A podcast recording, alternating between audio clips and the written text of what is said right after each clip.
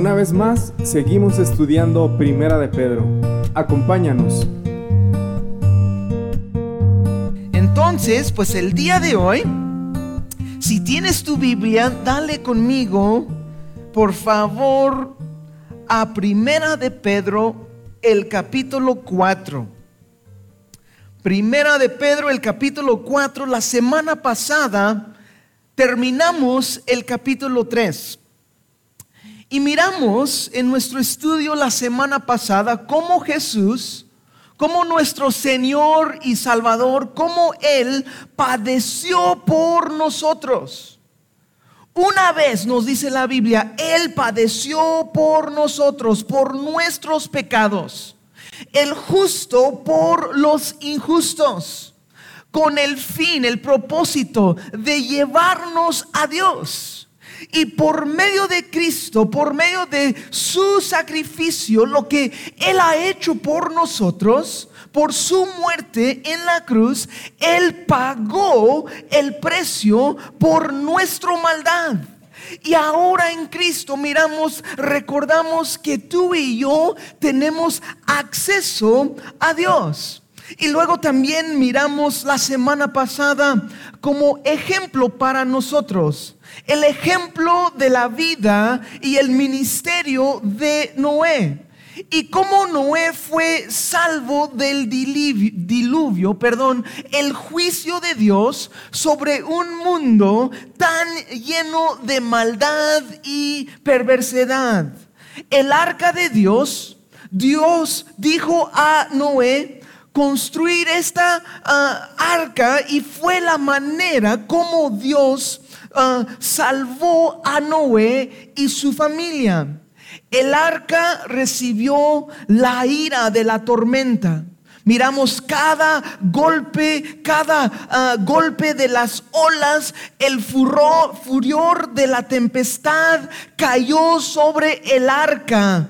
Pero Noé, estando adentro, estaba seguro, estaba salvado. Y así también es por cada uno de nosotros, los que estamos en Cristo y lo que miramos la semana pasada, Cristo es nuestra arca de salvación. Y el día de hoy, a comenzar aquí el capítulo 4, vamos a estudiar los primeros cinco versículos.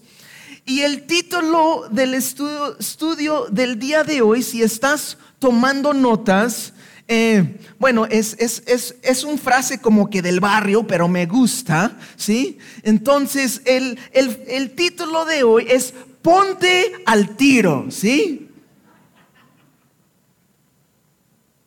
Pues como te dije, ¿no? Si no eres del barrio, entonces tal vez no sabes, ¿qué estás hablando, no? Este, pero bueno, luego, luego, a comenzar a leer el verso 1, van a saber por qué el título es Ponte al tiro.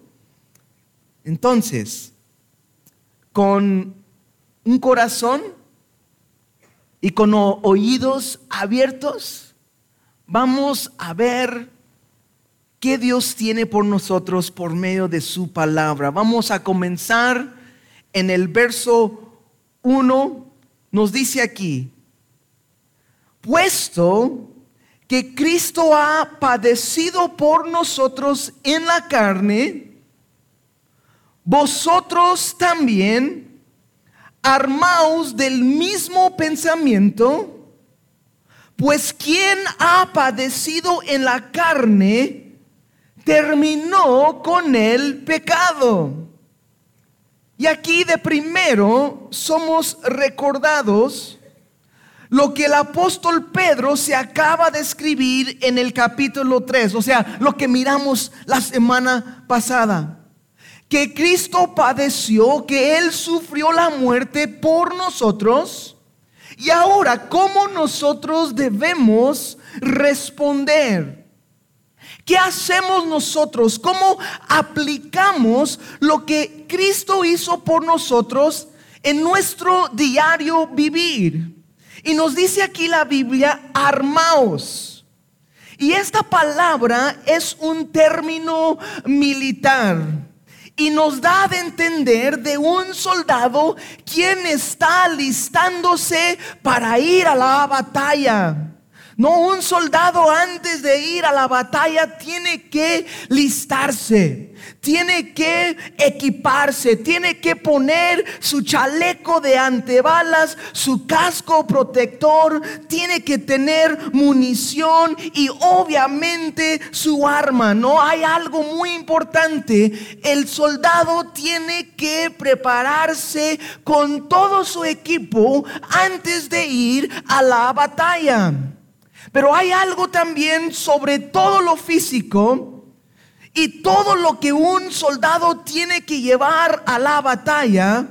Pero para ser victorioso, un soldado tiene que estar preparado mentalmente. Un soldado puede tener todo el equipo de lo mejor, de lo mejor, pero si no está preparado mentalmente, va a fracasar en la batalla. Y aquí el apóstol Pedro nos dice así, armaos del mismo pensamiento. El mismo pensamiento de quién? De Cristo. Y la batalla del cristiano la lucha del cristiano siempre comienza en la mente. Segundo Corintios 10:3 dice, pues aunque andamos en la carne, no militamos según la carne, porque las armas de nuestra milicia no son carnales, sino poderosas en Dios para la destrucción de fortalezas, derribando argumentos y toda altivez que se levanta contra el conocimiento de Dios y trayendo cautivo todo pensamiento a la obediencia de Cristo. Hermanos, tenemos que estar preparados mentalmente. Cristo, cuando Él fue a la cruz de Calvario, nos dice la Biblia en Hebreos 12, por el gozo puesto delante de él, sufrió la cruz, menospreciando la vergüenza, y ahora está sentado a la diestra del trono de Dios. O sea, por el gozo puesto delante de él. Jesús, él sabía cuál era su propósito. Él vino para salvarnos, para dar su vida en rescate por nosotros. Jesús estaba completamente enfocado en su misión. ¿Te acuerdas cuando Jesús estaba hablando con los discípulos? Ya estaba llegando al fin del ministerio de Jesús y Jesús estaba diciendo a sus discípulos, voy a Jerusalén, me van a traicionar y me van a matar. ¿Y te acuerdas lo que Pedro dijo? El Pedro, ¿no? Este, el mismo que escribió esta carta, dijo, oye Jesús, oh, no, no, que eso no puede pasar. Jamás. Eso, no digas eso. Y Jesús comenzó a decir a, Pedro, oye Satanás, no sabes lo que, lo que estás hablando, ¿no? Y le dijo a Pedro, Pedro, tú tienes el mente, tienes el corazón de los hombres y no entiendes el plan de Dios. Si Pedro realmente en ese momento entendía el plan de Dios, Pedro no hubiera dicho completamente o absolutamente nada. So Jesús, él tenía una misión, estaba enfocado. Y Pedro nos dice aquí que debemos armarnos con el mismo pensamiento. Necesitamos estar mentalmente en el juego. Por eso, ¿no? El frase, ponte al tiro, ¿sí? Tenemos que estar mentalmente en el juego. Abre tus ojos. Estamos en una guerra espiritual. Tenemos que mirar no solo lo de hoy, no solo de este mundo sino que tener nuestras mentes, nuestros corazones en lo eterno. Jesús cuando Él fue a la cruz estaba enfocado, estaba aferrado. Yo tengo un propósito y vino a dar mi vida en rescate por otros. y por nosotros. Hay un propósito por qué estamos vivos. Y hermanos, es por la gloria de Dios. Y para vivir tu vida por la gloria de Dios necesitamos un mente. Tal vez van a sacar de onda con esto, pero necesitamos un mente, a ver si lo digo bien, militante. O sea, necesitamos un mente agresivo en contra del pecado. ¿Sí me explico? Un mente militante, un mente agresivo en contra del pecado. Tenemos que odiar el pecado. No podemos estar cómodos con el pecado. El pecado nos va a destruir. Por eso tenemos que pelear. Tristemente, hay tantos cristianos que tomamos todo a la ligera que nosotros pensamos que no pasa nada, todo relax, todo cómodo. Pero es una de las mentiras más grandes que el diablo usa en contra de nosotros. Esto de verdad es serio. Esto de verdad se trata de vida o muerte. En una guerra tú sabes que el enemigo tuyo está dispuesto a hacer cualquier cosa para destruirte. El enemigo quiere acabar contigo y el cristiano tiene que entender la seriedad. Tenemos que pelear. Tal vez decías, yo quiero ir a la iglesia a escuchar un mensaje muy bonito el día de hoy, ¿no? Tenemos que estar bien serios. Esto es algo de verdad. Estamos en una guerra. Y el apóstol Pablo escribió a Timoteo en 2 Timoteo 2, 3 y 4. Dijo, tú pues sufre aflicciones como fiel soldado de Jesucristo. Ninguno que milita se enreda en los negocios de esta vida a fin de agradar a aquel que lo escogió por soldado. Y luego, aquí en el verso 1 al final dice, pues quien ha padecido en la carne terminó con el pecado. ¿Qué significa eso? Jesús sufrió y Él terminó con el pecado. Y nosotros ahora en Cristo y por Cristo, tú y yo también podemos tener victoria sobre el pecado.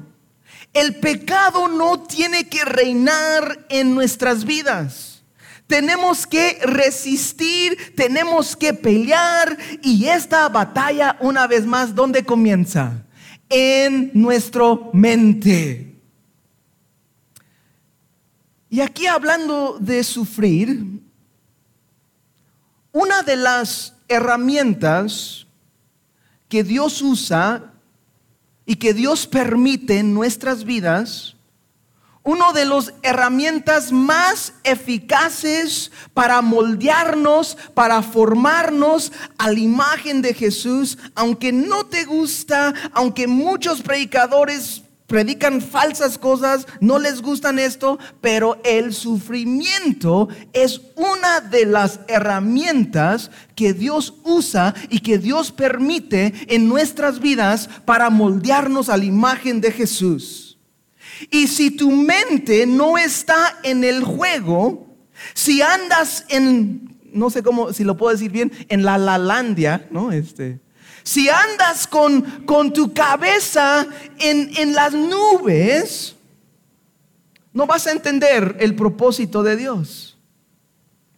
El sufrimiento a veces puede ser tal vez una situación económico, tal vez puede ser una enfermedad, tal vez el tuyo o tal vez de un ser querido, un familiar, puede ser problemas en tu familia, puede ser ah, problemas en tu matrimonio, puede ser tal vez con tus hijos, situaciones difíciles, o sea, el sufrimiento en general.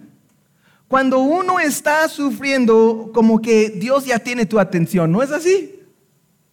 Cuando uno está pasando por momentos difíciles, eh, de, de, cierta manera, y no me malentiendes, pero es una cachetada de amor de parte de Dios. De decir, oye, agarra la onda, ¿qué ondas? Despiértate, ponte tu mente en el juego. O sea, ponte el tiro, ¿no?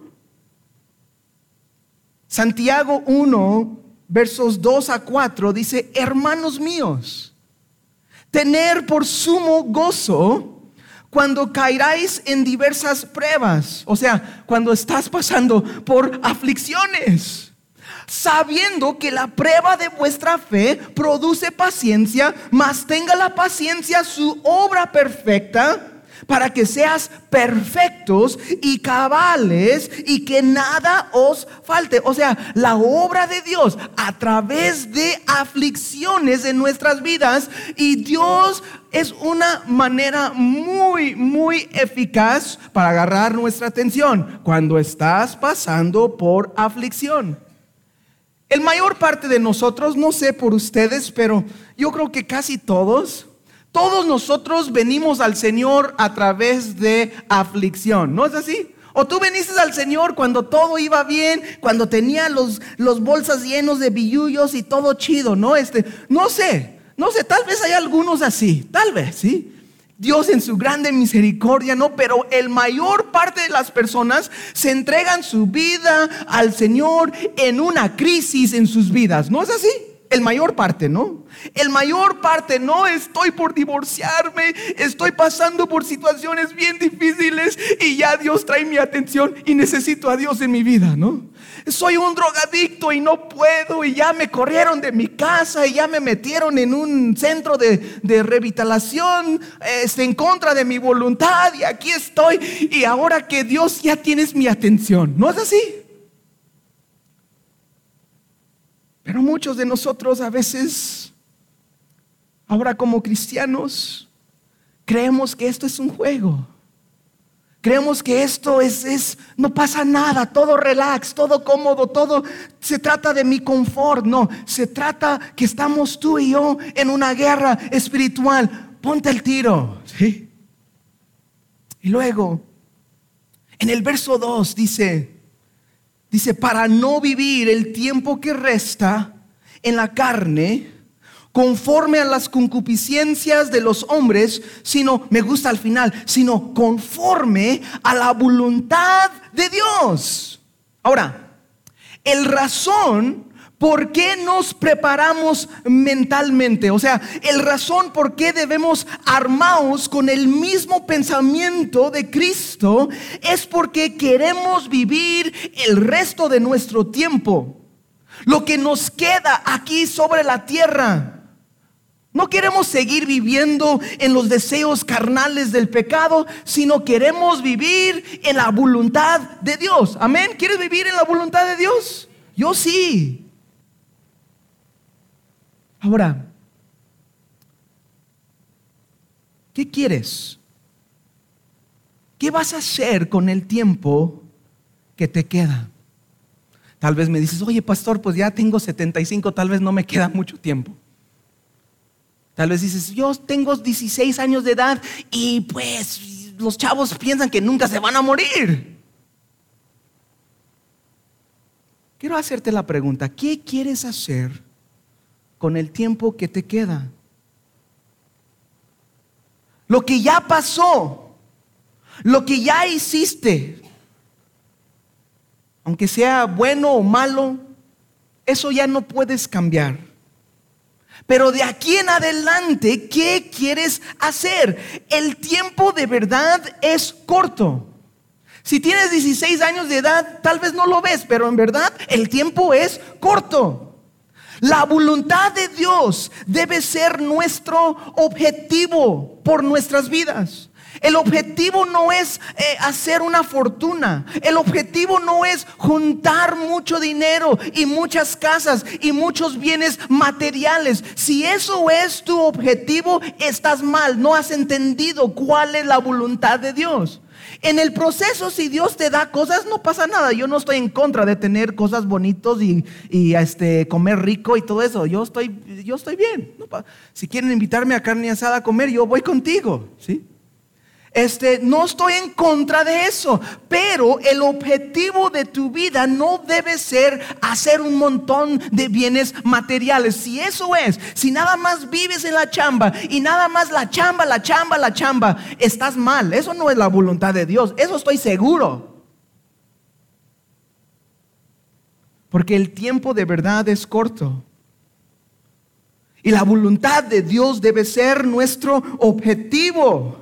Nuestra meta, nuestra búsqueda debe ser la voluntad de Dios. Pablo dijo a la iglesia en Éfeso que tenemos que redimir el tiempo. ¿Por qué? Porque los días son malos. Hay que invertir el tiempo que nos resta. ¿Y cómo? ¿Cómo nosotros podemos invertir el tiempo que nos resta? Nos dice aquí el apóstol Pedro, haciendo la voluntad de Dios. Y los que están así como que, oye, pero no sé, ¿cómo sé eso? Y la voluntad de Dios, escúchame esto bien, ¿ok? La voluntad de Dios por tu vida es lo más gratificante, es lo más satisfactoria, es lo más emocionante que tú puedes hacer. Pero tristemente muchos cristianos ni lo creen esto. Muchos cristianos andan batallando, no, tal vez no, no, y, andan luchando para dejar los billullos atrás, ¿no? Andan luchando para que no, yo no quiero, eh, y hay una lucha, hay una guerra espiritual, pero la voluntad de Dios por tu vida es lo más gratificante, lo más satisfactoria y lo más emocionante que tú puedes hacer. Nada en este mundo puede comparar lo que Dios tiene por ti. Él te ha hecho con un llamado, con un propósito y el ser humano nunca, nunca puede conocer el máximo de esta vida hasta que conoce a Cristo Jesús como Señor y Salvador y que se rinde su voluntad a Él. Alguien dijo, no sé quién dijo, pero alguien dijo, alguien dijo que hay dos días muy importantes en la vida. Y el día número uno creo que es muy obvio, ¿no? El día en que naciste, ¿no? Es muy importante. Porque si no naciste, pues entonces no estás aquí. Pero el segundo día muy importante en la vida del ser humano es el día cuando te das cuenta por qué naciste. ¿Sí? Dos días muy importantes. El día cuando te naces y el día cuando te das cuenta por qué naciste. El día de hoy, ¿tú sabes por qué naciste? ¿O andas ahí como nomás vagando por todas partes? No, ni sé cuál. No, pues esto y, esto. No, ¿sabes por qué te naciste? ¿Sabes por qué? Por la gloria de Dios. Por eso estás aquí. Y solo se va a hallar cuando uno está buscando la voluntad de Dios. O sea, hermanos, busca a Dios, busca la voluntad de Dios. Y luego en el verso 3 seguimos y dice, dice, baste ya el tiempo pasado para haber hecho lo que agrada a los gentiles, andando en lascivias, concupiscencias, imbra, ¿cómo es? Eso de borrachos, sí, este. Dice, orgias, orgías, perdón, eh, disipación y abominables idolatrías. O sea, en otras palabras, el apóstol Pedro es, está diciendo a nosotros, nosotros tenemos que renunciar nuestra vida vieja de vivir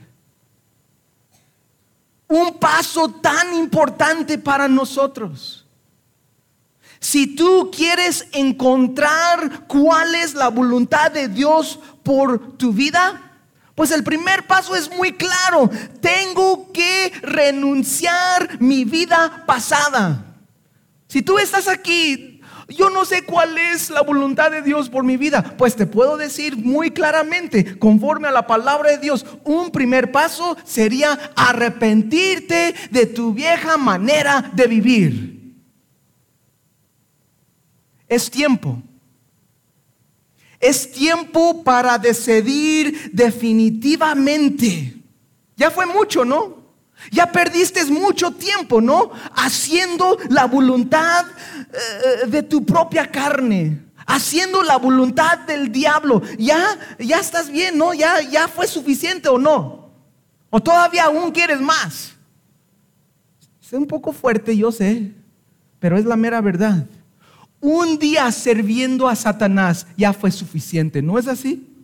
Un solo día sirviendo al diablo ya fue suficiente. No tienes que decir, oye, pues no fue, no fue mucho, nomás me pasé unos cinco años en el pecado. Ah, chis, no, ya bájale, ya fue suficiente. Ahora, ¿cuánto tiempo has perdido tú en, en estas cosas? Esta es una lista, está fuerte, ¿no? Dice, andando en lascivias, con cupiscencias, borracheras, orgias, orgías, perdón, disipación y abominables idolatrías. O sea, esto describe nosotros antes de ser cristianos. ¿Y cuánto tiempo has perdido? ¿Cuánto tiempo has malgastando malgastado, perdón, haciendo la voluntad de tu carne, de tus deseos pecanimosos. El apóstol Pedro nos dice, baste ya. Él dice, ya fue suficiente. Ya has hecho mucho daño. ¿Te puedo hacer otra pregunta? ¿Ya te cansaste? ¿O todavía no te has dado cuenta qué tan miserable es el pecado? ¿En verdad eres como pecado alguien así amarrado, aferrado en el pecado? No es nada agradable. Es una vida como esclavo Esclavo al vicio, al esclavo al alcohol, esclavo al, al pornografía, esclavo a las drogas. Eso no es vida. Eso es ser un esclavo. Y el apóstol Pedro aquí nos está animando, haz la voluntad de Dios, ponte al tiro, esto es serio, basta ya, ya fue suficiente viviendo en tus deseos carnales, ya gastaste suficiente tiempo en todo eso, vamos a buscar a Dios. Y luego en el verso 4 dice, y a estos les parece cosa extraña que vosotros no corráis con ellos en el mismo desenfreno de disolución y os ultrajan. O sea, aquellas personas que no conocen al Señor, aquellas personas no entienden cuando Dios transforma una vida. Hasta piensan que nosotros como cristianos como que somos raros o somos extraños, que no queremos borrecharnos y ser infieles a nuestras esposas, ¿no? Piensan del mundo, oye, ¿qué ondas contigo? ¿No, ¿No te gustas las chavas o qué? ¿Sí? Como que traes algo mal contigo, ¿qué te pasa? No, no, yo, yo quiero honrar a Dios con mi vida, quiero ser fiel a mi esposa y quiero ser fiel a mis hijos, quiero ser un buen papá, quiero guardar mi testimonio. Y el mundo dice y piensa, estás loco, no quieres ir conmigo al, ¿cómo se llama? Al table o algo así, ¿no? Este es lo que el mundo dice y piensan que los cristianos son locos por querer vivir en santidad. Piensan que nosotros somos raros. Piensan que, oye, pues, ¿qué onda es contigo? ¿Por qué no quieres vivir desenfrenadamente como nosotros, no? ¿Por qué no quieres destruir tu vida como nosotros? Y hasta el mundo va a hablar mal de nosotros. Tal vez tú has escuchado comentarios igual que yo. O sea, ¿tú crees mejor que nosotros? Ahora eres un santito y cosas de esas, ¿no? ¿No te han dicho esas cosas? tengo que decirte, de verdad, nosotros no somos mejores que nadie más. Pero cuando uno es nacido por el Espíritu Santo de Dios, todo cambia.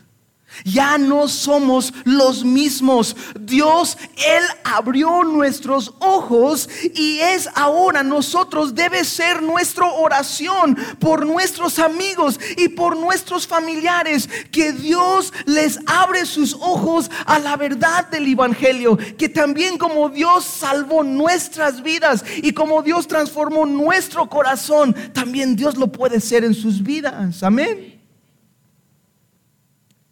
Y luego en el verso 5 nos dice así, aquí es donde vamos a terminar nuestro estudio. Y dice, pero ellos darán cuenta al que está preparado para juzgar a los vivos y a los muertos.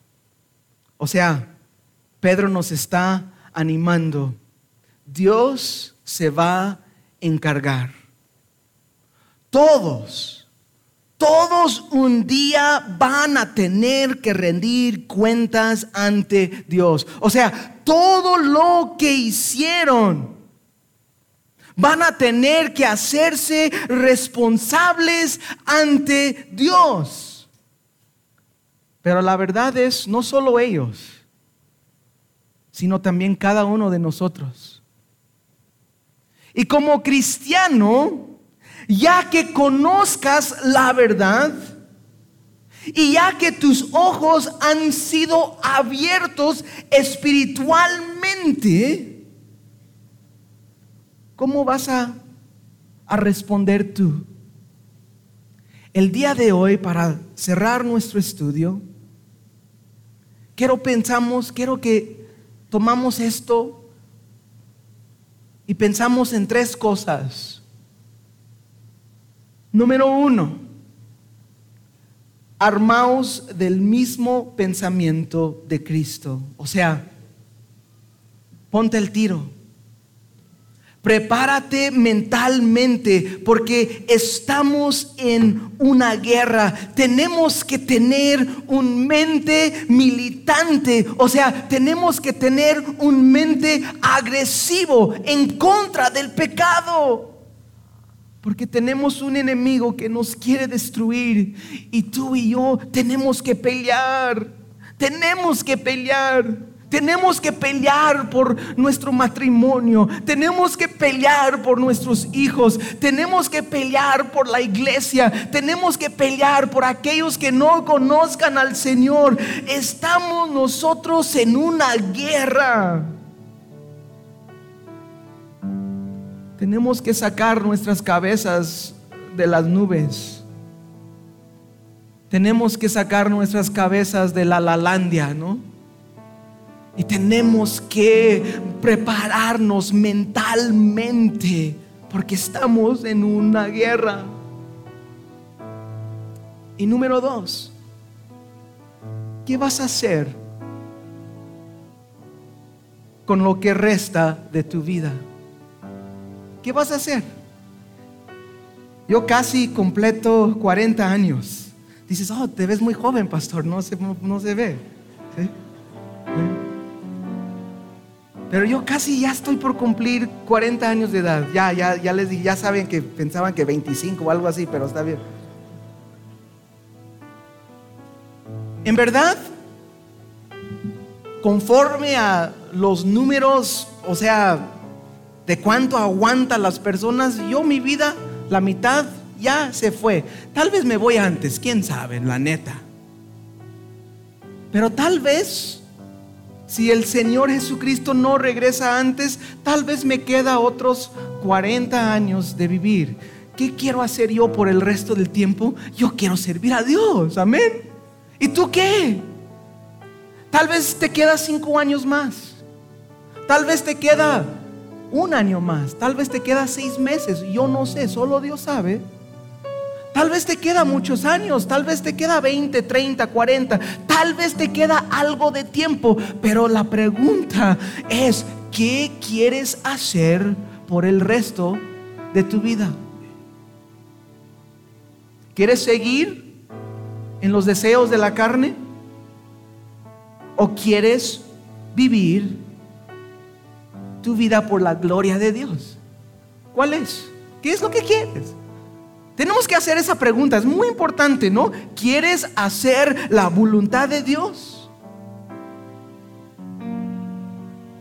Invertir, hermanos, tu tiempo.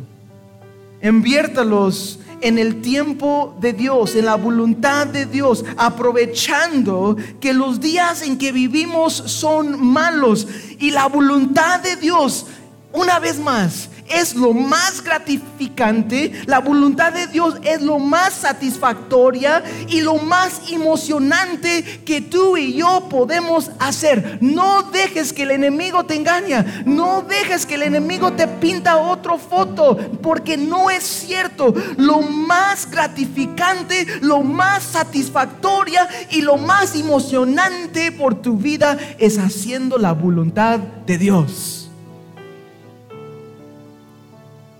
Y luego número tres, hay que renunciar nuestra vieja manera de vivir.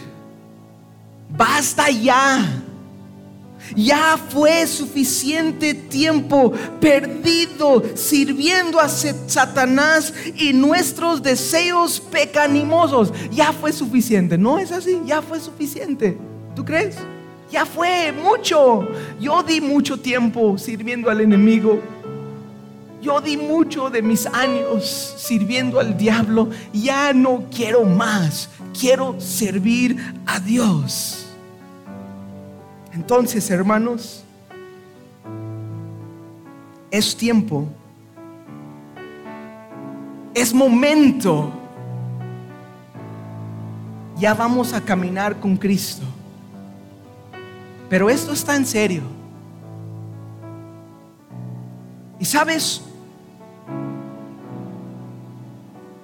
me gustaría tomar estos últimos momentos. Y te quiero preguntar, el día de hoy, si tú de verdad ya estás cansado, si tú de verdad estás dando cuenta que ya no quiero seguir, si tú de verdad el día de hoy dices, ya quiero vivir el resto de mi tiempo haciendo la voluntad de Dios, y si tú de verdad el día de hoy dices, estoy listo para renunciar mi vida anterior. Ya no quiero más. Ya fue suficiente sirviendo a Satanás. Ya quiero servir a Dios. Dios perdóname. Dios límpiame. Creo en lo que Cristo ha hecho por mí en la cruz de Calvario. Y te prometo que Dios puede cambiar tu vida el día de hoy. Dios puede transformar tu corazón el día de hoy. Dios puede darte perdón y una vida nueva. Y tal vez tú como cristiano estás aquí también dices, pues soy cristiano, ya tengo mucho tiempo, ya no ando en mis deseos de la carne, pero aquí estás así nomás como que en la lalandia, ¿no? Este, el día de hoy, la palabra de Dios para ti es, ponte el tiro, porque estás en una lucha. Esto es algo serio. Si tú estás aquí el día de hoy, no hacemos esto todos los domingos, pero quiero dejarte con el reto el día de hoy. Si esto es para ti, si Dios está hablando a tu corazón y el día de hoy dices, yo quiero, ya estoy cansado, ya no quiero más, el resto de mi tiempo, el resto de mis días es para la gloria de Dios. Si ya estás cansado de vivir en los deseos de tu carne y estás listo el día de hoy de renunciar, tu vida pasada, hoy es el día. En este momento los hermanos van a cantar. Y si esto es para ti, esto es un reto, quiero que te levantas de tu lugar y que vengas aquí enfrente. Y así estamos diciendo, Señor, mi vida es tuyo. Señor, los restos de mis días son para tu gloria. Entonces, si esto es para ti, toma ese paso de fe, levanta de su lugar y ven aquí enfrente, en rendición a Dios, a decir, Dios, mi vida es tuyo, todo lo que soy es tuyo. Entonces, hermanos, si esto es para ti, hazlo. Amén, hermano. Gloria a Dios. Vamos a cantar al Señor.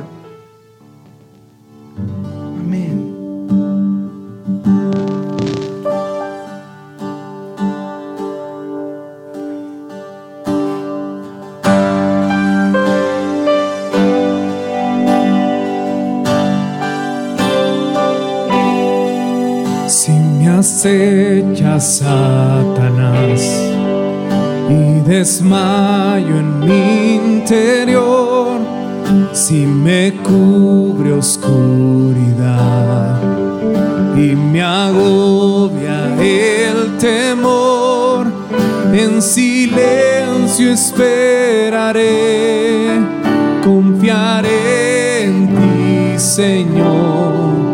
Tu palabra es mi sostén, tú mi salvación, mi fortaleza, esperanza fiel y roca eterna. Mi alma, oh Dios, esperará por ti.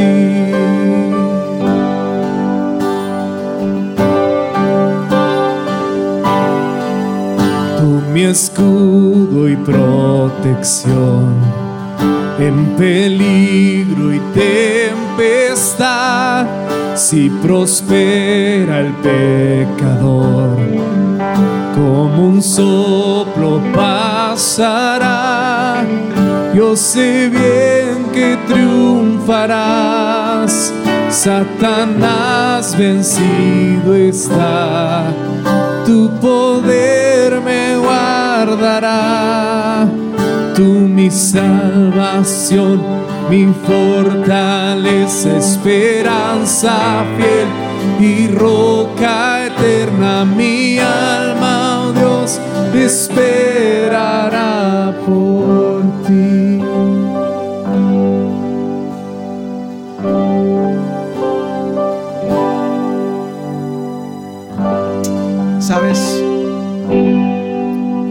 Me gustaría dar unos 30 segundos más. Si esto es para ti, por favor. Tal vez estás ahí como que sí quiero, pero no, no sé qué hago. Toma ese paso de fe. Toma ese paso de fe. Si ya estás cansado, si ya no quieres seguir más. Si dices, ya Señor, quiero vivir los restos de mi vida haciendo tu voluntad. Unos 30 segundos más y vamos a cerrar.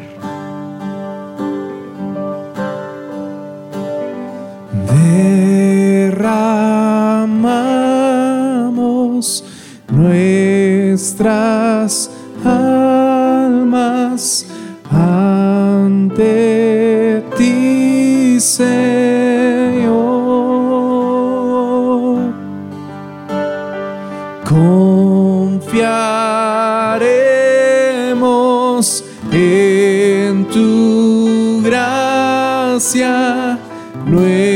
nuestro Salvador.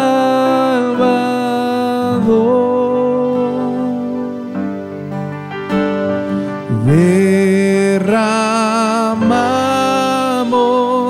nuestras almas ante ti, Señor.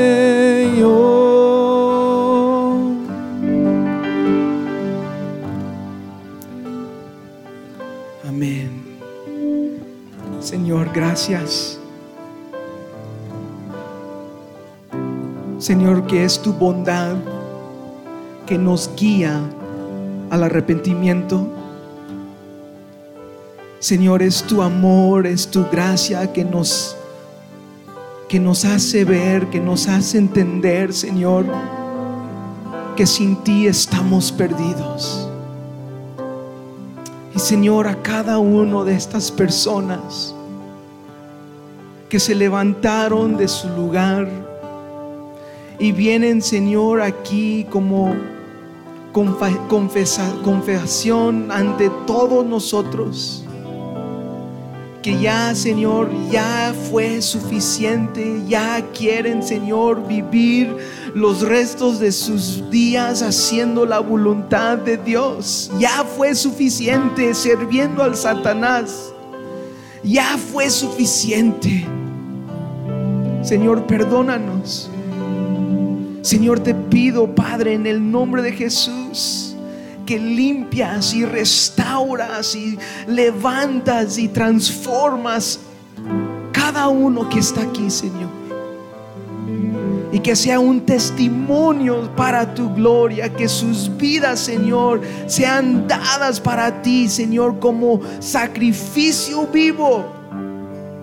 Y úsalo, Señor, para tu gloria.